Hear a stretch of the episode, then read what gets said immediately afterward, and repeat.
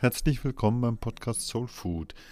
Wir reden hier über Ideen, wie wir unsere Seele nähren, damit Hilfsmitteln christlicher Spiritualität. Mein Name ist Carsten Wolfers, ich bin Diakon in der Pfarrei Sevelen. Heute möchte ich mal sprechen über das Jesusgebet. Das ist also ein Klassiker christlicher Spiritualität. Ich habe in meiner Hosentasche meistens so eine ganz kurze Perlenschnur. Genau genommen keine Perlenschnur, sondern eher so eine Schnur mit etwa 30 Knoten. Das ist mein kleiner, beständiger Begleiter. Und manchmal, wenn ich unterwegs bin, wenn ich einen Moment irgendwo warten muss, wenn eine Stresssituation über mich kommt, dann stecke ich die Hand in die Tasche, nehme meine Gebetsschnur zur Hand und praktiziere das Jesusgebet. Das ist ein sehr zuverlässiger Begleiter in all den kleinen und großen Stürmen des Alltags. Für den Fall, dass du noch nie von diesem Jesusgebet gehört hast, werde ich heute zunächst beschreiben, was das Jesusgebet eigentlich ist. Dann gebe ich eine kleine Bedienungsanleitung, wie das Jesusgebet gebetet werden kann. Diese Sachen kannst du eigentlich irgendwo in Büchern oder im Internet mal genauer anschauen. Da gibt es relativ viel gutes Material dazu. Mir kommt es heute eher darauf mal an, auch die Frage zu stellen, warum das Jesusgebet unbedingt zu empfehlen ist. Ich finde das eigentlich, eigentlich tatsächlich die wichtigste Frage von diesen dreien. Denn was immer ich auch tue, wie immer auch ich etwas tue, es braucht doch gute Gründe, warum ich genau das tun sollte, warum das gut für mich ist, warum das gesund für meine Spiritualität ist. Für das Jesusgebet gibt es wirklich eine ganze Reihe sehr guter Gründe. Also fangen wir von vorne an. Was ist das Jesusgebet eigentlich? Im Kern besteht das Jesusgebet aus dem einen Satz, einer Anrufung, wo ich bete, Herr Jesus Christus, erbarme dich meiner. Manchmal nehme ich da auch die Langfassung, wo es dann heißt, Herr Jesus Christus, Sohn Gottes, erbarme dich meiner. Mit welchem Namen man Jesus anruft, das hat meist eher damit zu tun, welche Bibelstelle da im Hintergrund steht. Im Prinzip geht es schlicht und einfach darum, Jesus als den göttlichen Herrn, als den Gottessohn, als den Retter und Meister anzurufen, um ihn dann um seine Barmherzigkeit, um seine Hilfe zu bitten. Das ist wirklich einfach. Da brauche ich nur einen Namen aussprechen, da muss ich keine Nummer heraussuchen. Ich kann ihn einfach so anrufen. Eine der eindrücklichsten Bibelstellen, die für das Jesusgebet wie eine Vorlage darstellen, ist die Geschichte von Bartimäus. Bartimäus ist ein blinder Mann, der vor den Toren von Jericho bettelt. Er bekommt mit, dass Jesus mit seinen Jüngern und Jüngerinnen da vorbeigelaufen ist und da ruft er laut, Herr Jesus Christus, Sohn Gottes, Sohn Davids, erbarme dich meiner.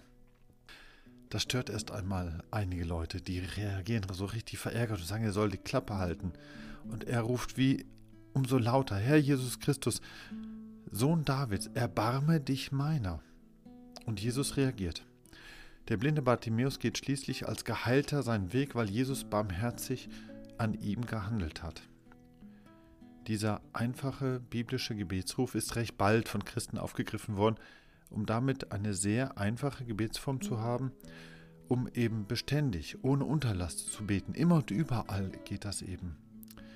Die Mönche haben diesen Gebetsruf dann zigmal wiederholt, um dies für ihre Betrachtung, für ihre Meditation gut zu nutzen.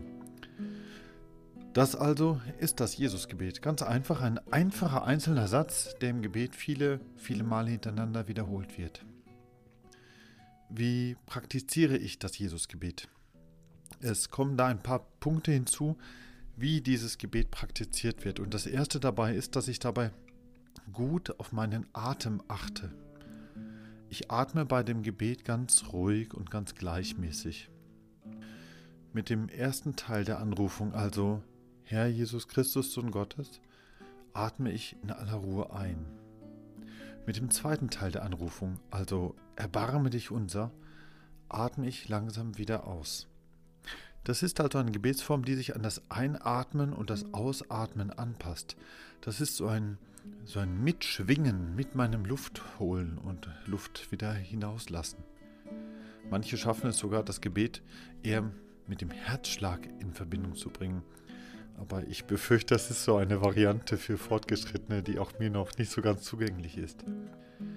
Wenn ich mit meinem Atem langsam, ohne Eile, ohne Stress atme, dann geht es eben nicht darum, das Gebet einfach so schnell wie möglich zu Ende zu bringen, denn ein Ende gibt es dabei eigentlich nicht. Ich wiederhole und wiederhole diesen einen Satz immer wieder, so wie ich den Wechsel von Einatmen und Ausatmen ja beständig wiederhole. Und gerade diese Kopplung an den eigenen Atem bringt mich dazu, in der Tat langsamer und ruhiger zu beten. Viele benutzen dafür so eine Gebetskette, so eine Perlenschnur. Das hilft einfach, den Rhythmus zu halten. Das hilft auch, die Gedanken auf das Gebet zu fokussieren. Mit jeder Perle, mit jedem Knoten an dieser Schnur atme ich ein, spreche laut vor mich hin oder leise in mich hinein, Herr Jesus Christus. Und atme aus, spreche, erbarme dich meiner, wenn ich den Atem wieder hinauslasse. In der Regel hat so eine Gebetsschnur ja kein Ende. Es geht einfach immer weiter. Also in der Tat ein immerwährendes Gebet. Mich fasziniert es sehr, dass in den meisten Religionen irgendwelche Ketten und Schnüre benutzt werden, um im Gebet oder in der Meditation einen gewissen Rhythmus einzuüben. Da geht es um einen ruhigen Rhythmus, der mir hilft, im Gebet selbst still zu werden. Manchmal werden in den Religionen auch solche Gebetsketten benutzt, gerade wenn mal kein Gebetsbuch zur Hand ist oder weil man gar nicht lesen kann oder weil man auch unterwegs ist. Vielleicht machen wir da ja gemeinsam die Erfahrung, dass nicht die Worte das Wichtigste sind, sondern eher dieses Mitschwingen mit dem Göttlichen. Die Wörter dürfen gerne eher dahin schwinden. Die Haltung, die innere Haltung ist ja viel wichtiger als irgendein Text oder das Vorlesen. Die Hinwendung im Gebet von dem Herzen her ist wichtiger als das Ganze drumherum. Und dafür sind diese vielen Wiederholungen ganz hilfreich. Und Gebetsketten sind erfahrungsgemäß ein sehr gutes Mittel, um den eigenen Gebetsrhythmus auch einzufinden, einzuüben und zu finden. Atmen, Wiederholungen, Rhythmus, das Schwinden der Worte, das hilft mir, den Blick nach innen zu wenden. Man hat das Jesusgebet auch das Herzensgebet oder auch das Ruhegebet genannt, weil dann, wenn mein Atem, mein Herz wirklich Ruhe finden, dann kommen im Gebet in mir ja auch all die verschiedenen Gedanken und die Gefühle hoch, die ich dann getrost Gott überlasse. Möge er sich mit all diesem schrecklichen Zeug, was da in meinem Kopf und in meinem Herzen so herumschwirrt, was mich so manches Mal belastet, möge Gott sich dessen erbarmen. Wenn du dir die Frage stellst, wie du das Jesusgebet praktizieren kannst, dann achte einfach mal auf deinen Atem, nimm eine Schnur zur Hand und wende deinen Blick gezielt, bewusst nach innen, was dein Herz so beschäftigt und was dich so vom Herzen her schlagen lässt.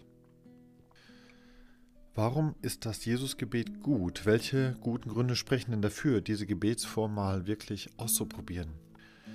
Das ist wichtig, denn wenn ich gute Gründe habe, dann bin ich motiviert, dann will ich das. Ich habe mal dafür darum auch eine ganze Reihe von guten Gründen zusammengestellt. Das Jesusgebet ist gut biblisch. Das ist ja eigentlich nicht unbedingt notwendig, aber ich finde das schon auch hilfreich. Manchmal denke ich mir dann, wenn ich da bete, dass es mir eigentlich ja ganz ähnlich geht wie jenem blinden Bartimäus damals in den Toren von Jericho. Ich sehe nicht immer klar. Ich ahne, dass meine Heilung, meine Genesung, meine Rettung da irgendwo vage, vielleicht gerade an mir vorbeiläuft. Und ich trage doch diese Sehnsucht in mir, ganz heil, ganz gesund zu sein. Ja, und dann rufe ich vielleicht, Herr Jesus Christus, erbarme dich. Also, das Jesusgebet ist ein wunderbares biblisches Beten. Das ist das Erste. Der zweite Grund, das Jesusgebet stellt Jesus ganz klar in die Mitte. Und das gefällt mir. Im Christlichen, so im Glauben, im Beten, in der Theologie, in der Spiritualität, da erscheint es mir ja auch als ein Zeichen von wirklich gesundem Glauben zu sein, wenn ich Jesus in die Mitte stelle, weil er ohnehin dort schon steht. Ich mache mir also nur bewusst, wer da mein Ruhepol, mein Zentrum ist. Das gelingt mir mit dem Jesusgebet besonders gut. Manchmal setze ich mich dafür auch vor ein Kreuz oder in eine Kirche, stelle mir ihn bewusst vor Augen, um mir zu sagen, dass in der Tat Jesus meine Mitte ist. Ein dritter Punkt. Ich finde, das Jesusgebet hat so etwas ganzheitliches. Da wird nicht bloß Kopf und Herz aktiviert, sondern ich achte auf meine Atmung, ich nehme da etwas in die Hand, eine Gebetsschnur, also richtig eine haptische Praktik. Das ist ein ganzheitliches Beten, wo Kopf, Hand und Herz involviert sind. Da beten Bauch und Brust mal mit.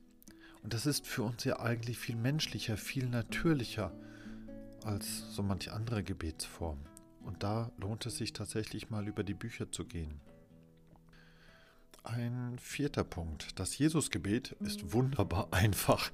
Das macht es auch so schön flexibel anwendbar. Es gibt wirklich viele, die das Jesusgebet so für ihre Meditation benutzen. Die ziehen sich dafür an einen stillen Ort zurück und versuchen das wirklich ganz für sich allein zu machen, in der Stille, in der Einsamkeit. Und ich finde das toll, das hilft wirklich gut. Mich fasziniert allerdings ebenso die Möglichkeit, das Jesusgebet so unterwegs zu nutzen, so als eine Art Lückenfüller. Wenn ich auf den Bus warte, dann bete ich zwischendurch und nutze diese Lücke. Wenn ich gerade nichts mal zu tun habe, dann greife ich mal wieder zu meiner Gebetsschnur. Auch wenn ich in Stresssituationen gerate, gerade dann hilft es mir still in mir zu beten. Herr Jesus Christus, mein Anker, meine Ruhe, erbarme dich meiner und gerade meines Stresses. Das Jesusgebet ist also ein idealer Lückenfüller.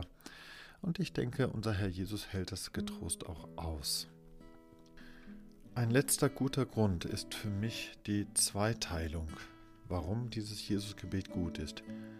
Mit der ersten Hälfte der Anrufung wende ich mich als Mensch an diesen Gott. Das ist das, was ich diesem Gott ja überhaupt geben kann.